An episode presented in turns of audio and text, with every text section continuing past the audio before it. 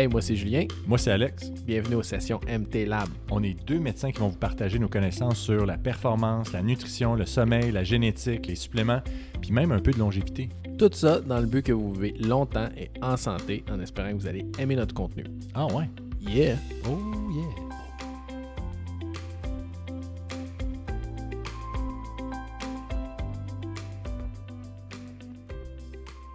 Alright, Alex, ça fait un petit bout qu'on n'a pas fait de, de podcast. Je pense que c'était important qu'on en fasse quand même un euh, pour, euh, pour parler un peu de, de la, la situation, Oui, abs- absolument. qui explique peut-être qu'on avait été un peu moins vocal dans les dernières, euh, dernières semaines. Quelque chose que les gens appellent une pandémie. Il paraît que ça occupe les médecins, ça. Ça, il paraît. Il paraît. Je te dirais que je sais pas pour toi, mais je te dirais que ça, ça occupe euh, au travail, ça occupe aussi psychologiquement, mentalement. Ça occupe un peu sur plusieurs aspects Mm. avec notre famille, nos copines. Ben, j'en ai une copine, mais T'as plusieurs copines? non, mais je parlais là, de la là, en, tienne temps, aussi. en temps de pandémie, tu vas limiter ça? Oui, absolument. Mais je parlais de la tienne et de la mienne. Oui. Mais je pense que ça occupe beaucoup euh, nos pensées. Euh, Il y a un peu de stress qui vient avec ça, mais en même temps, ben, c'est notre travail de gérer ce genre d'affaires-là. Ouais. Puis à l'urgence, comme on dit, on est au front. Oui, absolument. Ouais. Fait que, Non, puis, puis tu sais, faut pas que les gens pensent qu'on travaille en fou parce qu'il y a des centaines de cas qui rentrent dans les hôpitaux. Pas du tout. Je pense que toi, en plus, tu es, très impliqué là, dernièrement euh, dans la phase préparatoire mhm, à ce qui, peut- à ce qui s'en vient. absolument. Peux-tu m'expliquer un peu qu'est-ce que tu fais présentement? Ben, en fait, tu sais, euh, je te dirais, bien honnêtement, ben, on, on commence, avant de faire ça, on commence-tu par juste expliquer un petit peu c'est quoi euh, le, le- le virus, de quoi qu'on parle exactement, juste pour mettre le monde à niveau. euh, Si euh, tu veux. Parfait. Oui, oui, vas-y. Fait que dans le fond, on parle de la pandémie du COVID-19. Ah, C'est ça? OK. Ben oui, le COVID. Oui, exactement. On parle souvent de COVID-19.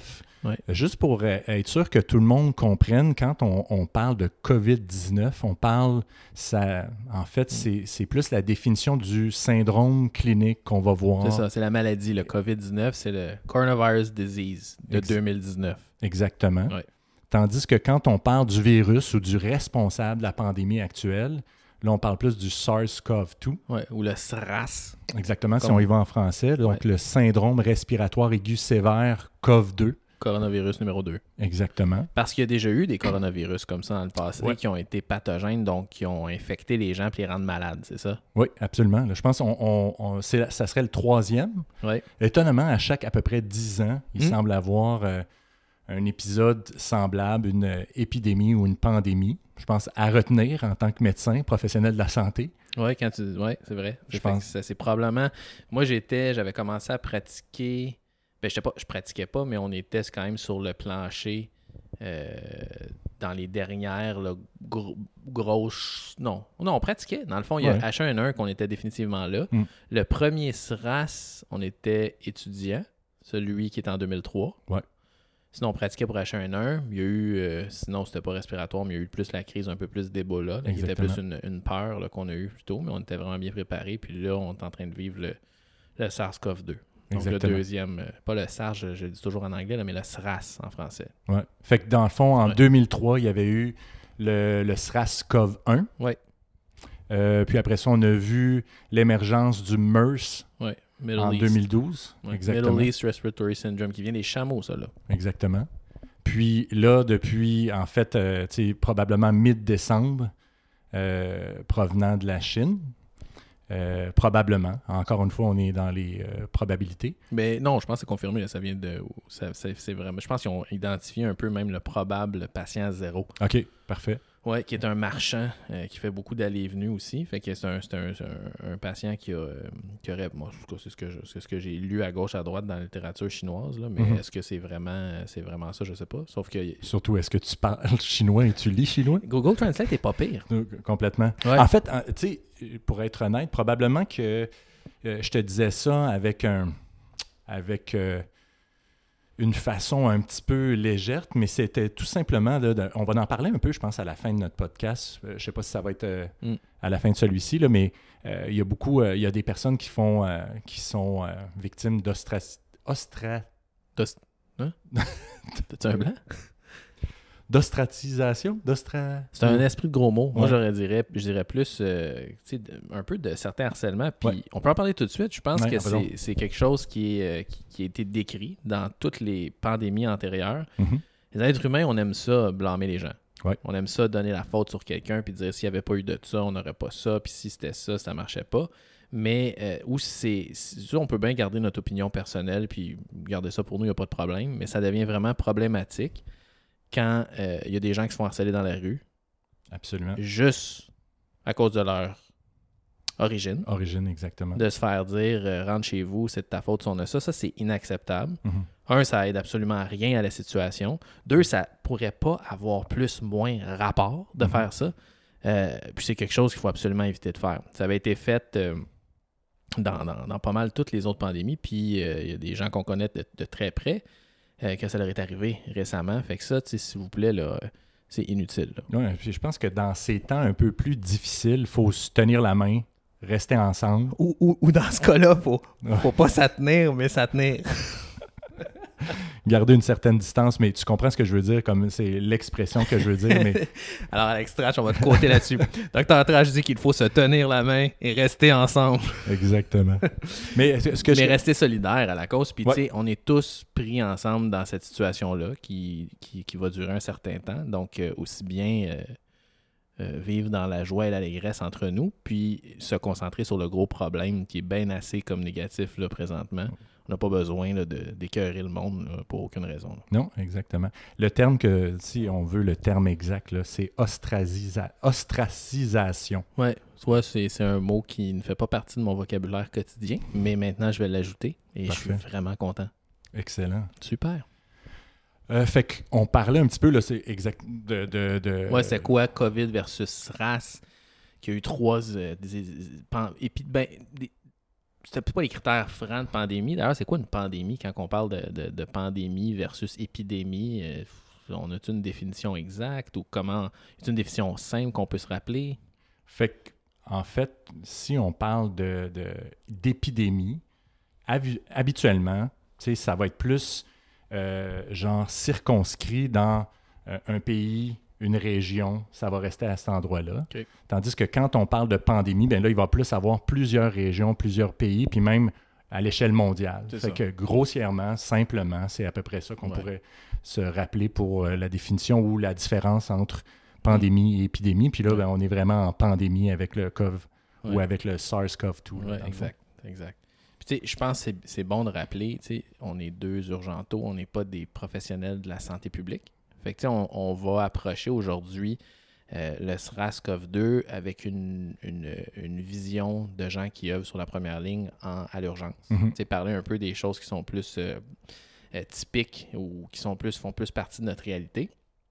Et non d'un point de vue euh, de, de- de santé publique. Je pense qu'on a la chance au Québec, puis on le voit présentement, d'avoir un, un- un gouvernement qui réagit promptement, rapidement, qui écoute les experts, puis d'avoir des gens de la santé publique qui sont euh, très compétents, Puis- Actif. actifs et qui n'ont pas dormi au gaz comme certains voisins euh, qu'on pourrait avoir. Mhm. Euh, puis ça, je pense ça met toutes les chances de notre côté pour, euh, pour avoir des meilleurs outcomes qu'on peut voir au niveau international. Donc, chapeau à eux. Donc, nous, c'est certain que si on écoute le podcast-là, l'information est à jour, mais je veux rappeler que ces informations-là changent de façon pratiquement quotidienne. Eh Moi, boy, je- quotidienne, je te dirais, à Oh, chaque ouais. heure, ça change. hein. moi, j'ai- écoute, j'ai- j'ai- j'ai- je regardais, tu sais, mon fervent amateur de littérature. Il y a peut-être trois semaines, il y avait des papiers commençaient à émerger. Présentement, il y a une banque d'articles de 29 000 articles médicaux qui traitent du COVID-19. Donc, Mhm. là, je suis plus capable de me tenir à jour. Mais là. en fait, c'est intéressant parce que c'est, on veut tellement que tout le monde soit informé, c'est-à-dire que tout ce qui se fait en Chine ou peu importe où, que tout le monde soit informé par rapport à des nouvelles thérapies ou euh, Ouais. comment mieux détecter et tout, c'est qu'ils sortent rapidement des articles. Oui. Habituellement, il y a une certaine séquence Exact. avant de sortir des articles. Puis ce qu'on voit là, c'est que c'est des articles qui... Fait qu'il faut faire attention. En même temps, on est content pour Oui. euh, l'accessibilité à l'information. Mais en même temps, il faut juste prendre euh, l'information aussi d'un œil critique Exactement. parce que ça n'a pas été révisé euh, comme habituellement ça doit l'être avant d'être dans Ouais. un journal. euh, Oui, ça, je pense que c'est vraiment un, un bon point. Tu sais, ce qu'on voit en voie d'articles, ce qu'on appelle en preprint. Donc, c'est Ouais. avant que ça a été revu par les pairs, avant que la méthodologie a été revue. Euh, là, on va relâcher ça, puis euh, on va- des gens vont s'accrocher sur ces histoires-là, puis les mettre au, premier rang, alors que normalement, il y aurait de la validation de la revue des pairs, ça prendrait du temps avant qu'on ait une étude qui est jugée bonne, qui est publiée. Donc, il faut faire attention avec ce qui sort. Ça, je pense que c'est un message super important. Euh, puis il y a beaucoup de, ménage à faire dans tout ça. Puis tu sais, dans des temps comme ça, les gens sont extrêmement réactifs. Tu sais, on, on annonce une chose, on s'en va vider des épiceries. On annonce que le zinc, ça aide pour le rhume, on vide, on vide le zinc. On dit que peut-être la chloroquine, ça pourrait aider. Il n'y a plus de chloroquine parce que tout le monde en prescrit pour rien. Fait que tu sais, à un moment donné, il faut rester rationnel. absolument. C'est l'irrationalité là, qui mène souvent aux, aux complexifications de ces situations-là. Puis, euh, comme je pense que tu n'aurais pas pu mieux le dire, là, qu'on voit des études pre-printed, pas validées, qui sortent, qui sont intéressantes, qui peuvent donner des pistes pour des études plus sérieuses, mais on n'a pas encore des réponses franches sur aucun des sujets. Mais c'est intéressant, ça fait état de l'urgence de la situation, par exemple, que qu'on permette la sortie de tous ces articles-là, là, ça témoigne quand même de la situation qui est urgente et qu'il Ouais. faut agir et Tu sais, tu verras jamais pour les ça pour les dernières recommandations d'infection urinaire. là. non, Ah, il y a- peut-être un nouvel antibiotique qui marche. C'est... Tout le monde s'en fout, là. Mais Mm. là, ça démontre que la communauté scientifique là, est vraiment en état d'alerte et d'urgence. Absolument. Euh, on voulait peut-être juste euh, faire un état de la situation mondiale actuelle. Euh, je ne sais pas si tu veux juste grossièrement donner une idée de qu'est-ce qui se passe. Oui. Mettons qu'on commence par la Chine. Il y a eu un énorme ralentissement des cas, même qu'il y a eu quelques jours, il n'y avait aucun nouveau cas rapporté. Mhm. Donc ça, c'est excellent. Tu sais, on parle, ce qui est impressionnant, c'est que faut s'entendre, la Chine n'a pas eu le temps de se préparer comme les autres pays. Tu sais, L'épicentre est très là. Ils ont eu rapidement une augmentation des cas et malgré tout, on réussi à contenir quand même. Ben, contenir, on s'entend, là, c'est devenu une pandémie, mais on- on- ça aurait pu être vraiment pire Mhm. par la densité de population qu'il y a là. Ils ont réussi quand même à contenir par des mesures extrêmement strictes d'isolement social, d'être capable de justement réduire euh, le R0 là, qu'on va parler un petit peu, là, le- la transmission de, ce virus-là. Puis là, présentement, dans les derniers jours, d'avoir pratiquement zéro cas. Là, on lisait, là, hier, il y avait peut-être eu une quarantaine de cas en Chine. On ne s'attend pas à ce que ça reste à zéro, ça serait surprenant, mais on ne parle plus d'un, taux de croissance puis de, nombre de cas infectés qui, est, qui est sur une courbe exponentielle, pas du tout. Donc la situation est quand même sous contrôle en Chine. En fait, euh, malheureusement, même euh, depuis euh, plusieurs jours, l'épicentre c'est, c'est, euh, a voyagé puis est maintenant plus au niveau de l'Europe. Là. Puis, euh, tu sais, Bientôt côté- les États-Unis. Là. Ouais, côté information, c'est ce qu'on reçoit. Là, depuis plusieurs jours, on voit là, la, la situation en Italie qui est, qui est quand même euh, inquiétante, que- qu'on doit prendre au sérieux. Et Ouais. de là, un petit peu, là, les, les, euh, tous les, les comités, les réunions, euh, les protocoles qu'on est en train de faire à, à l'hôpital, à l'urgence pour la première ligne, mais aussi pour tout le monde dans l'hôpital, dans le fond, pour s'assurer que ça se passe bien. Fait que, euh, malgré qu'en Chine, il semble avoir euh, des nouvelles très euh, rassurantes, intéressantes, moins inquiétantes qu'avant. Reste qu'il y a encore plusieurs endroits dans lesquels euh, tu sais, c'est très actif, là, qu'il faut faire attention à. Oui, où la courbe de, de transmission semble même euh, tu sais, encore dans une Ouais. phase de croissance très grande. Puis, euh, donc, il ne faut pas se leurrer, là, c'est pas quelque chose qui va, qui va disparaître là, rapidement. Hmm. En fait, tu sais, je pense que l'information qu'on avait, c'était qu'aujourd'hui, là, en Italie, c'était presque 800 décès. là, Aujourd'hui, fait que c'est Ouais. pas. euh, C'est sûr que quand on le met en perspective, tu sais, souvent on va entendre 800 décès, c'est incroyable, c'est Mhm. vraiment fou, euh, tu sais, c'est énorme, puis on est 100% d'accord. Euh, y a plus, le nombre de décès d'individus au monde par jour pour des toutes causes, ça reste quelque chose qui est quand même beaucoup plus haut comme chiffre. Par contre, où là c'est inquiétant, c'est qu'on a la même cause. Euh, tout le monde a la même cause Ouais. là, de ces décès-là. Puis c'est la courbe de cas qui continue de croître qui fait en sorte que euh, c'est là où on s'inquiète parce que la capacité du système de santé à accommoder tous ces cas-là en une si courte période de temps, euh, c'est là que, que l'offre euh, l'offre est beaucoup plus petite que la demande. mhm. Donc, c'est c'est ça qui. qui- c'est pas le chiffre en tant que tel qui est problématique, c'est la, la, l'espèce de, compression temporelle de tous ces cas-là, puis de cette sévérité-là. Mhm. En fait, euh, tu voulais-tu nous parler un petit peu, c'est d'aplatissement de, la courbe un petit peu? Euh, c'est-tu euh, vers là où tu t'en allais? Ou que ben, ça, ça, a été vraiment Parce qu'on voit ça viral. tout le monde a entendu parler de flatten the curve. Tout le monde aime ça dire ça. C'est mhm. super. Je pense que le concept est rentré vraiment dans la tête des gens. Pourquoi c'est important? Mais il faut savoir que on est dans, on, nage un peu dans euh, l'inconnu. C'est la première fois qu'il y a une pandémie euh, dans les 100 dernières années qui mhm. affecte autant de cas euh, et qui a un potentiel de contagiosité aussi grand et qui a des mesures aussi drastiques qui sont prises à l'échelle planétaire. Mhm. Fait que tout ça fait en sorte que c'est difficile de prédire l'évolution, mais et, de savoir est-ce que le, les, les mesures qui sont mises en place au long terme, qu'est-ce que ça va faire? On reste un petit peu dans l'inconnu.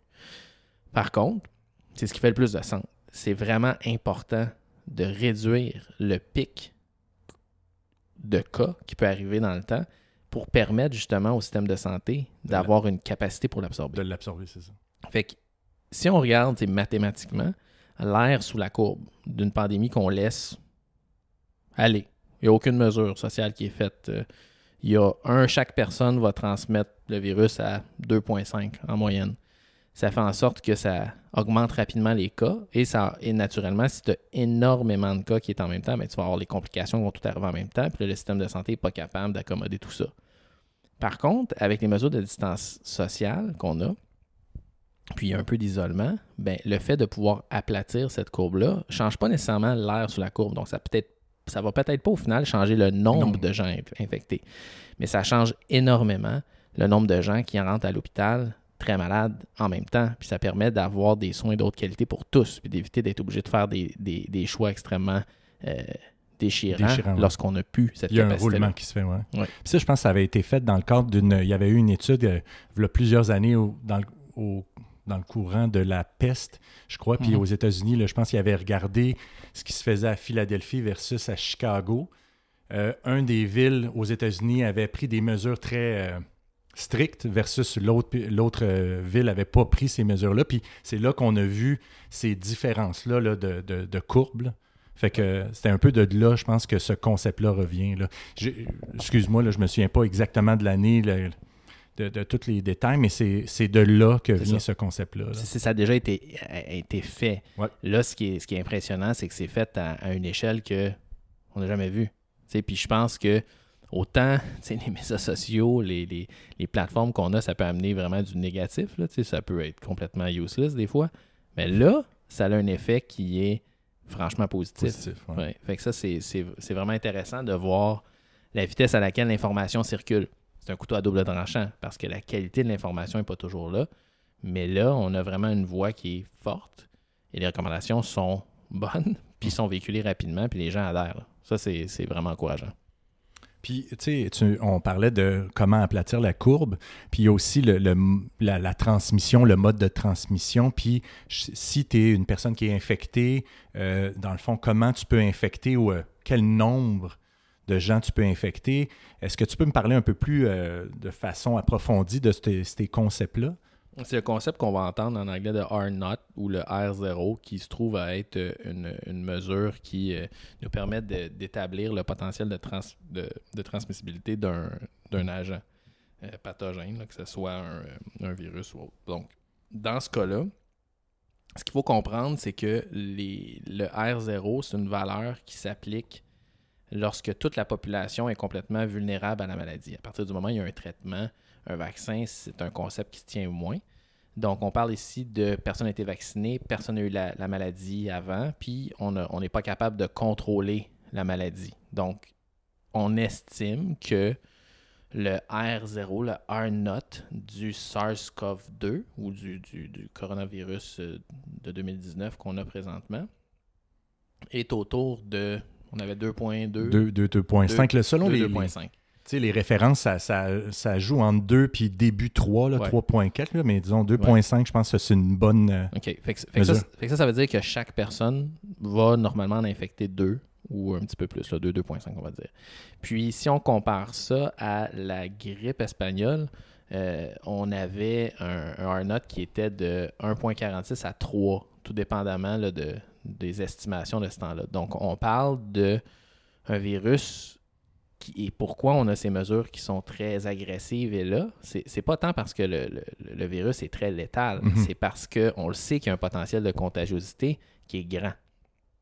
Donc, il faut, il faut appliquer des mesures de, de distance sociale qui font en sorte que justement, on peut changer et contenir l'évolution de la maladie. En fait, il est vraiment intelligent. Il n'est pas trop mortel, mais juste assez. C'est le sweet spot. Oui, exactement. Puis Parce- il y a ouais. une bonne contagion pour euh, se propager. là. Ouais. Fait que, Parce que si tu as un, un- un virus qui tue son hôte en 24 heures, ben, tu peux pas aller loin. Là. en fait, on, on pourrait euh, parler de Ebola, ou de ces- des exactement. fièvres hémorragiques. Là. Tu sais, c'est- c'est- qui sont des. des, des les, taux, de- les taux de létalité sont très hauts euh, et rapidement. Puis la personne n'est pas en état de se déplacer. là. Fait que les cas de contamination, c'est vraiment si tu es proche, puis tu Mhm. reçois vraiment là, des, des, des, des- des gouttelettes, puis etc. Puis c'est pas facile d'attraper. Tandis que euh, là où le, le, le COVID euh, ou le, le SRAS-CoV-2 est différent, c'est qu'il il est bien placé en termes de contagiosité et mortalité. Mhm. C'est pour ça qu'il faut faire des, des mesures agressives pour essayer de diminuer le R. Et lorsque ce R0-là est à 1, on commence à pouvoir contrôler la maladie. Puis lorsqu'on descend en bas de 1, ça veut dire que tranquillement, pas vite, on va la contenir, puis ça va devenir à plus de cas. Les gens vont développer assez d'immunité, etc. Puis on s'entend, c'est pas une relation linéaire. Donc, plus des gens développent la maladie et deviennent d'une certaine façon immunisés, puis on va, on va parler un petit peu de l'immunité de tout ça, ben c'est là que drastiquement on avait une courbe qui montait, qui plateau, puis qui diminue parce que là il y a une immunité de groupe qui se fait. La même chose en vaccination. Pourquoi c'est important de vacciner beaucoup de gens? C'est parce que l'immunité de groupe permet justement qu'il n'y ait pas de cas qui, euh, qui puissent créer des, des épidémies comme ça, puis des pandémies. Fait que dans le fond, quand on parlait de transmission, euh, de, de façon plus spécifique, ce qu'il faut faire attention, c'est les gouttelettes, dans le, fond, dans le fond, les gouttelettes qui sont projetées. Fait que de là, un peu de se tenir à au moins six pieds euh, de- des autres, la distension sociale, je pense c'est important par rapport à ça. Mais il ne faut pas oublier que les surfaces aussi peuvent être des endroits où le virus peut rester euh, plus de quelques heures, même voire quelques jours. Ouais. Encore une fois, là, c'est, on est, c'est nouveau comme, euh, comme pathologie ou comme, euh, comme maladie. Fait qu'on ne sait pas encore exactement euh, les vraies valeurs puis tout ce qui se passe, mais selon les dernières études qui sortent, probablement que le virus pourrait rester de plusieurs heures, voire à plusieurs jours, ou jusqu'à quatre jours sur certaines surfaces. Donc, de là, l'importance de faire attention à tout ce qu'on touche, puis de se laver les mains. Se laver les mains et pas juste 2-3 secondes. Il suggère de faire 20 à 30 secondes. Fait que c'est très important. Puis, un 20 secondes de se laver les mains, là, ça a l'air niaiseux, mais C'est comme un- C'est comme un deux minutes de se brosser les dents. C'est plus difficile à faire. Exactement, là. Mais c'est vraiment important. Puis encore une fois, il y a plein de petites vidéos là, pour lesquelles euh, vous avez, euh, tu sais, je pense que si tu chantes là, euh, Joyeux anniversaire deux fois, ça te donne à peu près euh, deux mi- euh, 20 secondes. Il y y a des petits trucs comme ça qui existent sur le net, là, Des petits l'Internet. trucs festifs. Exactement. Pour trouver ça le fun ou pour que ça reste le fun, mais reste que il y a tout ce qui est projeté par l'autre, donc les gouttelettes, Oui. les grosses gouttelettes, mais il y a aussi ce qui reste sur les surfaces. Puis souvent, ça, c'est malheureusement, c'est pas. euh, euh, on n'a pas des yeux bioniques pour euh, détecter ça. Fait que faites pas confiance aux surfaces que vous touchez et bien vous laver les mains. Puis, à- Ce n'est pas nécessaire Oui. de porter des gants. Non. En fait, ça a été démontré chez Ouais. les non-professionnels de la santé. Les gens qui portent des gants Je pense que c'est important qu'on. oui, qu'on- sont plus à risque de contracter la maladie parce qu'ils pensent qu'en ayant des gants, ça les protège contre tout. Mais ce qu'on voit, c'est que les gens gardent leurs gants toute la journée puis se touchent dans la face 26 fois puis se lavent jamais les mains. Mm. Fait que les gants, oubliez ça. Les masques, je pense que tu veux dire un mot là-dessus aussi. Ben, en fait, euh, on devrait. De, de un, si on, y a une certaine. Si on prend une distance avec quelqu'un, ça, Ça sert à rien. c'est- ça sert à rien. Et de deux, souvent, on parle souvent de ce concept-là, mais ça fait peur. Donc, il y a aussi tout ce qui est. euh, tu sais, on est capable de, d'éviter de contracter ce virus-là si on garde une certaine distance, si on fait attention à qu'est-ce qu'on touche. Donc, de porter le masque ne change rien, puis peut même faire plus peur. Et encore une fois, ce qui arrive, c'est que quand on n'est pas habitué de porter un masque, qu'est-ce qu'on fait? On Ouais. le touche 20 fois, on le replace. Ouais. Euh, alors, c'est un vecteur de plus. Puis, Puis dernière, dernière chose, je veux rajouter par rapport à ça. Man, il n'y a pas de stress, là. Je te donne tout l'espace que tu veux. OK, mais on voulait faire ça court. Mais il y ouais. avait euh, les. euh, les L'approvisionnement. Tu sais, on est avant la vague au Québec, là, à l'hôpital. On, est, on, on va, on va l'avoir. En fait, les professionnels de la santé vont avoir besoin de ça parce que eux, ils vont aller au front, ils vont aller voir ces patients-là qui vont être malades, qui vont projeter ces gouttelettes-là, et ils vont devoir traiter les patients qui sont très malades, devoir probablement gérer les voies aériennes, peut-être intuber les patients pour les aider à respirer. Fait que c'est extrêmement important que ça reste disponible pour ces gens-là Oui. ou pour ces actes-là. Parce que ça- la différence, c'est que nous, là, les gens malades viennent à l'hôpital. Puis nous, il faut les voir. Tu sais, Je Mhm. Je peux pas juste dire Hey, regarde, euh, ça me tente pas de te voir. Mais non, notre job, c'est de voir les gens qui sont malades. Donc, on va avoir des gens qui vont tousser, cracher, être essoufflés. C'est important qu'on ait des masques puis des, des, des, des fournitures médicales pour ça. Parce que si on n'en a pas, on en a moins déjà à ce stade-ci. Ben, quand ça va être vraiment plus intense au niveau des- hôpitaux et des urgences, j'aimerais ça que, comme professionnel, on soit capable de se protéger puis de vous traiter comme du monde. Mhm. Ça, je pense que c'est important. Fait que, tu sais, les masques, là, ça vous protégera pas. Puis c'est vraiment essentiel pour qu'à l'urgence puis aux soins intensifs, on soit capable de faire notre travail. Puis, si on- encore une fois, si on garde notre distance avec les personnes, on se lave les mains, puis on se touche pas la face. Je pense que ça va. J'aime bien le fait que tu disais, on se touche souvent la face. Remarquez, là, sincèrement, euh, euh, c'est vrai qu'on se touche beaucoup au niveau de la face, au niveau de la figure. C'est des milliers de fois par Ouais. jour en moyenne. Exactement. Par individu. Trois, trois ou quatre fois là, ou cinq fois par minute. C'est une affaire de fou. Fait que donc, si on, on limite le, le nombre de fois qu'on se touche d'en face ou on essaie même pas de se toucher, qu'on se lave les mains, euh, puis qu'on garde une distance, ben, Mm. je pense qu'on est euh, probablement très en, en sécurité. Oui. Puis quand vous toussez dans votre coude, euh, faites pas exprès. Là. Mm. On- si vous êtes malade, là, on garde nos jambes pour nous. Puis, euh, puis comme on dit euh, des fois avec les Q-tips, même principe, on essaye de, de, de se toucher la face avec nos coudes. Vous allez voir, à chaque fois que vous avez le goût, d'essayer de, de, de faire ça avec votre coude, vous allez dire ouais, ça marche pas vraiment. Fait que ça, c'est un- un- une, bonne, euh, une, bonne, une bonne façon là, de, de voir ça. Ouais. All right, transmission. euh, Ça venait du cœur, ça, je pense. ah, hein? ça venait du cœur. Mais, Mais- je, mais je pense que c'est important. Oui, vraiment. Puis, tu sais, on, on- on, euh, dans le fond, on cherche pas à chicaner ou à chialer Non, non, quoi que ce soit. C'est que je pense que des fois, le- les personnes ou le monde ne comprennent pas tout ça ou sont moins informés par rapport à ça. Donc, ils pensent bien faire en faisant ce, genre de geste-là, exemple de porter le masque. Oh oui. Donc, euh, on voulait juste euh, statuer sur euh, le, le pourquoi qu'on dit aux gens de ne pas porter des masques, de ne pas porter des gants, que ce n'est pas euh, nécessaire si on fait, euh, Ouais. euh, si on suit les recommandations qu'on vient de vous éta- euh, étaler. Là. Ce que j'aimerais qu'on parle rapidement, puis après ça, on fera, je pense, des updates, mettons, aux 10 jours ou deux semaines, là, essayer de, de, de, de reparler de la littérature puis de ce qui se passe, mais j'aimerais qu'on on, on passe rapidement sur les facteurs de risque, un peu la physiopatho, les traitements possibles, puis le cours euh, qu'on a vu là, dans les, les études épidémiologiques de la maladie. Là, ça ressemble à quoi une fois que tu as le coronavirus? Qu'est-ce que ça a de l'air? OK? All right.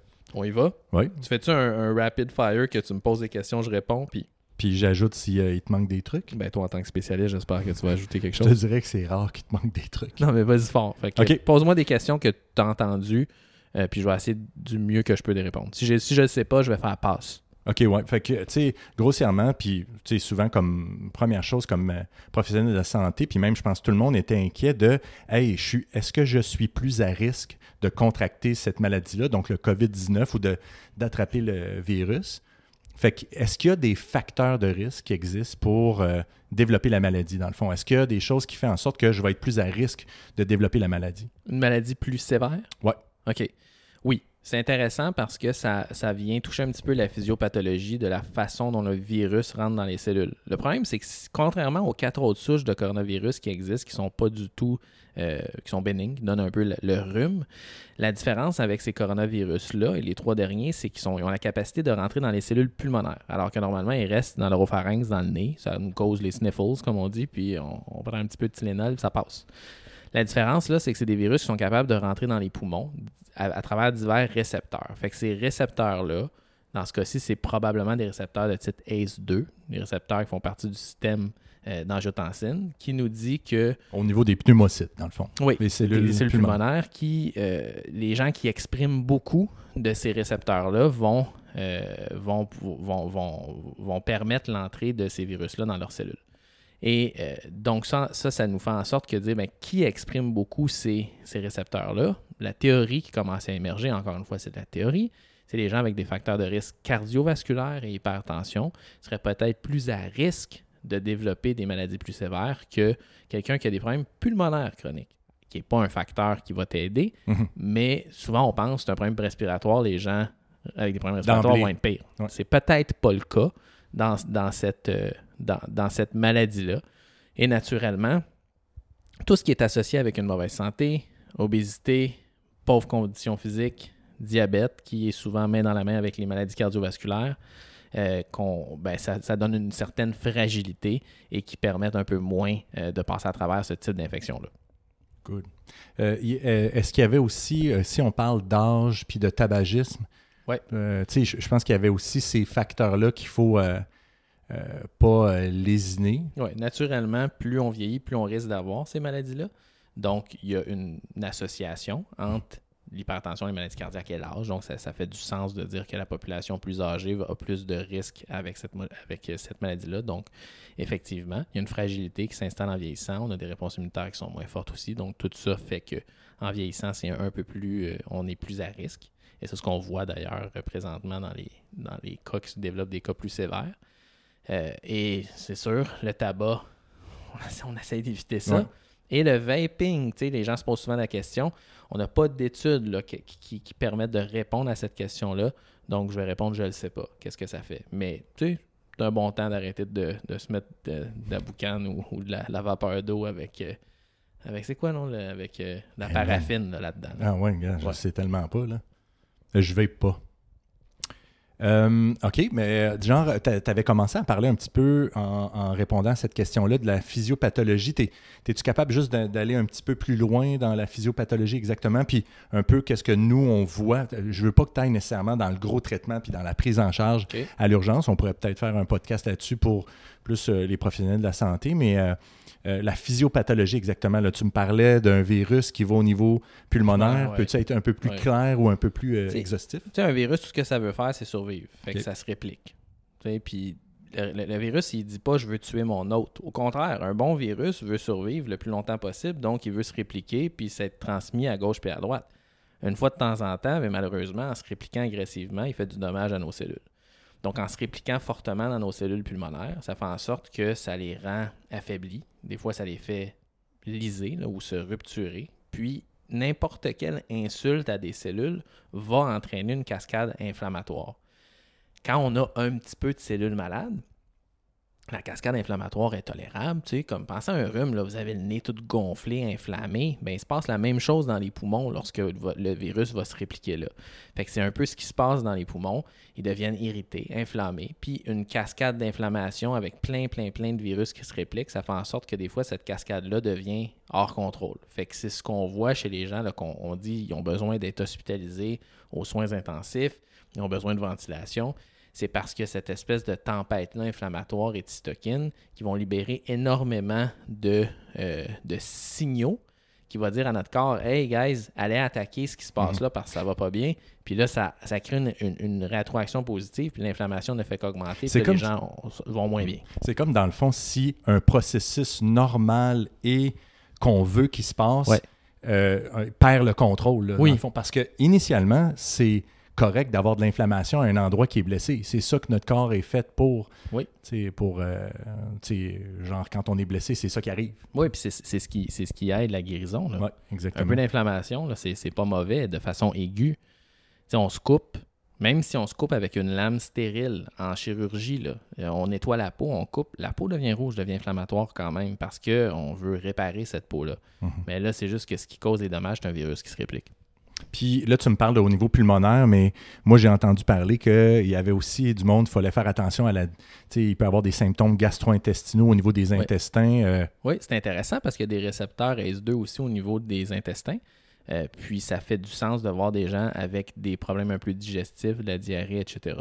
Est-ce que c'est le symptôme primaire? Non. Fait que si vous avez une diarrhée sans aucun autre symptôme, vous avez 22 ans, venez pas à l'hôpital pour savoir si vous avez le COVID. On, ça ne fait pas partie des critères présentement qu'on va, qu'on va dépister. C'est peut-être appelé à changer, mais présentement, on ne considère pas ça comme important.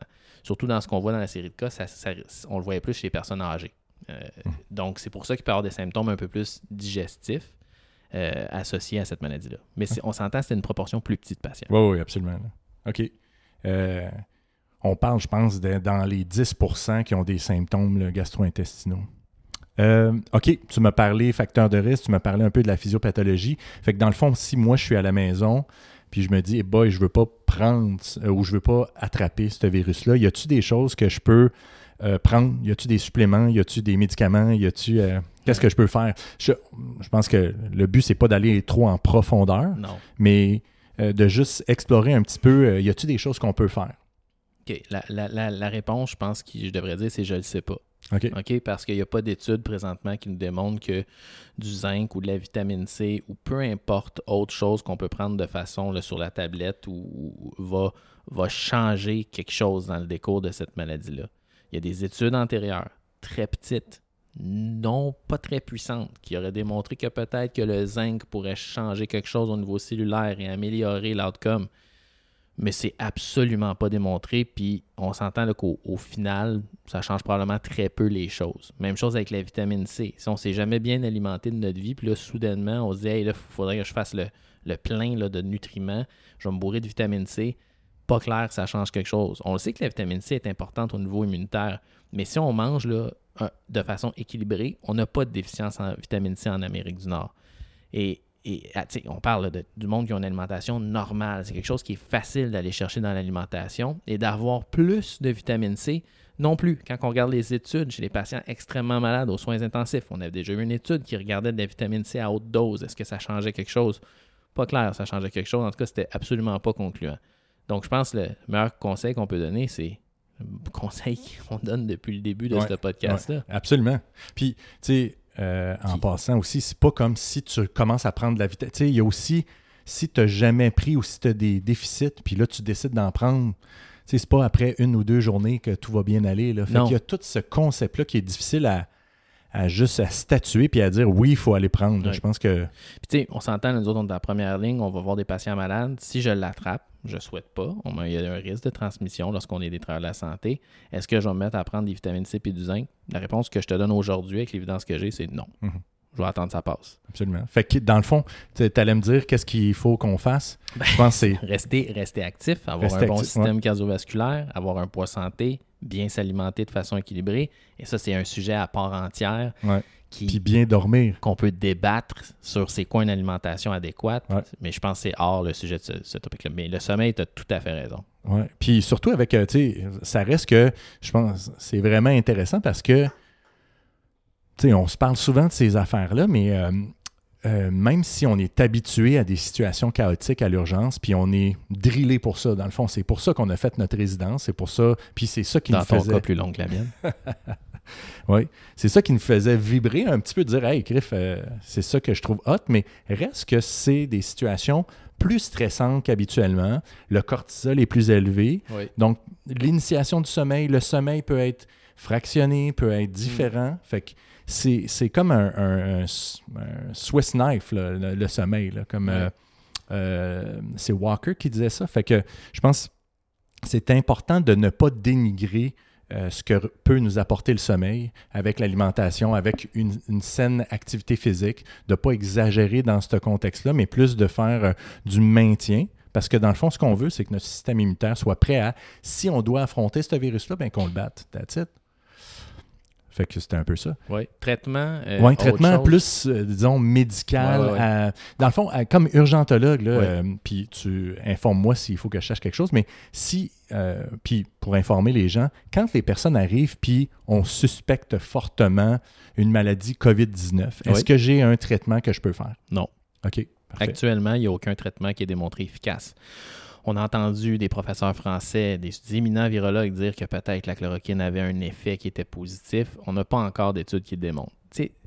Puis, il faut faire attention. On veut tous trouver quelque chose rapidement qui a un effet qui fonctionne.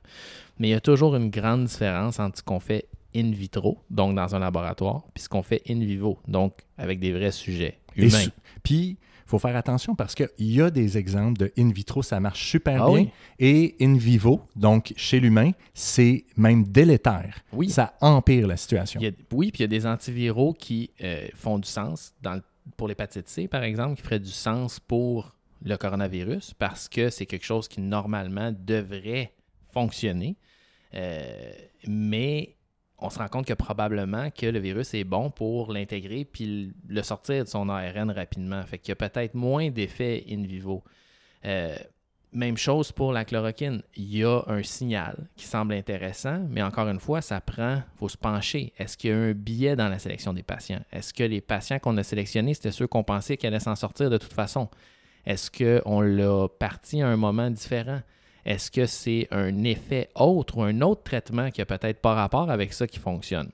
In vivo, in vitro, par contre, on le sait que la chloroquine et le Plaquenil, l'hydroxychloroquine, semblent avoir un effet sur le taux de réplication virale, semblent diminuer la réplication virale. Mais encore une fois, est-ce que ça se transmet en outcome clinique, baisse de mortalité, diminution de la durée des symptômes? On n'a pas la réponse. On va l'avoir quand même relativement rapidement. Il y a 23 études présentement en cours sur exactement ce sujet-là. Et encore une fois, il va y avoir des critères pour avoir ça. Parce qu'on s'entend, là, 80 et plus des gens qui ont cette maladie-là vont s'en sortir sans aucun traitement, sans aucun symptôme sévère. Donc, si ces gens-là commencent à avoir ça prescrit par leur médecin, qui ont lu une étude, qui prescrivent du Plaquenil à des patients en santé, Encore une fois, ben, le quand jour où on va en avoir besoin, si jamais ça, ça, ça, ça- ça- voyons. si jamais je m'emporte, si jamais ça, ça, s'avère vrai, si jamais ça s'avère réel comme, comme avantage, réservons-le aux gens qui vont en avoir besoin à l'urgence hospitalisée Absolument. et aux soins. Donc ça, c'est vraiment important parce qu'on a, on a vu des taux de prescription qui ont élevé de ces molécules-là, même au Québec. Puis ces, molécules-là sont prescrites par des médecins. Là. Fait que, les médecins ils avaient un devoir scientifique de lire la littérature de façon critique, puis d'écouter les recommandations aussi. Pas commencer à prendre panique puis à prescrire des choses inutiles. À ce jour, si j'attrape le coronavirus, je ne prendrai pas de chloroquine puis de Plaquenil. Pourquoi? Parce que je suis même pas sûr que ça fait quelque chose, puis il y a quand même des effets secondaires potentiels pour ces médicaments-là.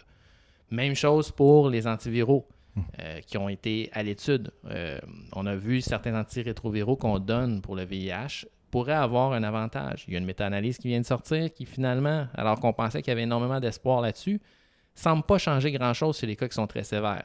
Est-ce que c'est la réponse finale? Non, parce que ça a été donné sur des cas des fois qui étaient presque, on appelle compassionnels. On n'a plus rien à faire, on essaye quelque chose. Donc, on n'a pas les réponses. J'aimerais ça dire, il y a tel traitement, telle affaire, on le sait. La bonne réponse, c'est on le sait pas. En attendant, les bonnes vieilles recommandations de distance sociale, lavage de mains, pas se toucher à la face, respecter les conseils de la santé publique, c'est ce qui va sauver la vie des gens. Puis je pense que c'est c'est intéressant qu'est-ce que tu dis là, de ne pas oublier que la majorité, on va le combattre seul, sans, sans Oui. nécessiter quoi que ce soit.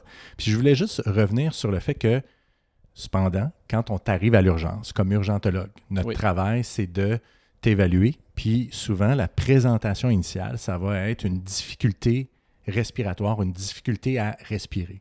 Et ça, on a des traitements pour aider les gens Oui. à respirer.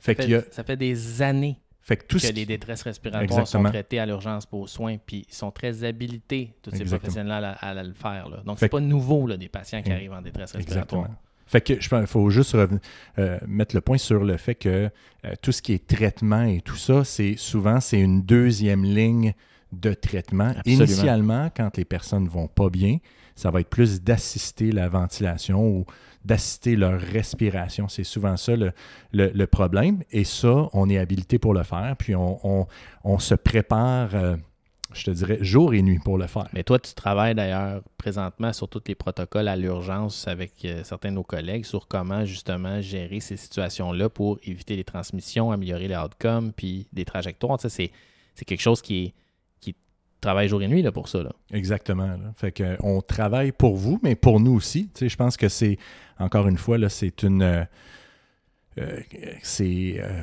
quelque chose que- de conjoint qu'on fait. Là. Ça ne veut pas dire que tu sais, on travaille pour aider les patients, mais on ne veut pas non plus être malade pour vous euh, traiter. Fait que c'est euh, c'est quelque chose qu'on fait de façon très consciencieuse. Cool. Écoute, je pense que pour. On voulait garder ça en bas d'une heure. Je pense qu'on a réussi. Euh, Ouais. Je pense qu'on va en faire des updates, de, de, de se tenir à jour sur la littérature. En attendant, si vous avez des questions sur ces choses-là qui évoluent énormément, euh, on avait le site web, c'était. Le site web pour euh, la santé publique, là, Oui, on oui. a- on- le, website, euh, le website ou le site web, c'était C'est pas québec.ca. québec.ca. Puis, Front La- slash. oh, le, ok, le en front slash. front slash coronavirus. Il fait que donc tout ce qui est en termes de où vous devez appeler si vous pensez que vous l'avez, etc., quoi faire, c'est mis à jour là. Sais, parce que les informations qu'on a dit aujourd'hui dans ce podcast-là euh, sont pas probablement plus bonnes dans deux semaines. Donc, important de toujours bien aller aux sources. Et la santé publique, ce sont les experts là-dedans. Ils ont un- une équipe qui, je pense, de- doit, doit faire que ça Mm. 24 heures sur 24. Euh, donc, sont de loin la source d'informations véridiques euh, au meilleur niveau des connaissances actuelles sur laquelle on devrait tous se fier sur comment on gère ça puis qu'est-ce qu'on fait. Fait que euh, n'hésitez pas à nous poser des questions sur euh, Facebook. Souvent, on poste euh, le podcast sur Facebook, mais peu importe quel. Ouais. Si vous avez des questions pour le Ouais. prochain podcast, ça pourrait être intéressant. Tu sais, on, va- on avait abordé là, tu sais, ce qui est sorti récemment, c'est le groupe sanguin. Là, au pire, on pourra en parler la prochaine fois, mais Big Scoop, probablement aucun rapport. Euh, mais euh, on pourra aborder ça plus en détail ou d'autres sujets là, selon euh, Plus médicaux, euh, médicaux. on verra. Mon collègue médecin, si vous voulez qu'on fasse un deep dive sur quelque chose, ça me fait plaisir. Avec mon nouveau euh, search engine euh, que je me suis codé, j'ai encore plus de fun à fouiller dans les articles. Puis mon bon buddy, euh, Julien Martel. Alright, Alright. gang. Fait que, Criff, on va aller se préparer. On va aller manger une bonne bouffe. Puis, c'est pas mal ça. À hein? deux mètres de distance. Alright. Alright. Hey, Prochaine. prochaine bye. Ciao. Prenez soin de vous. Bye.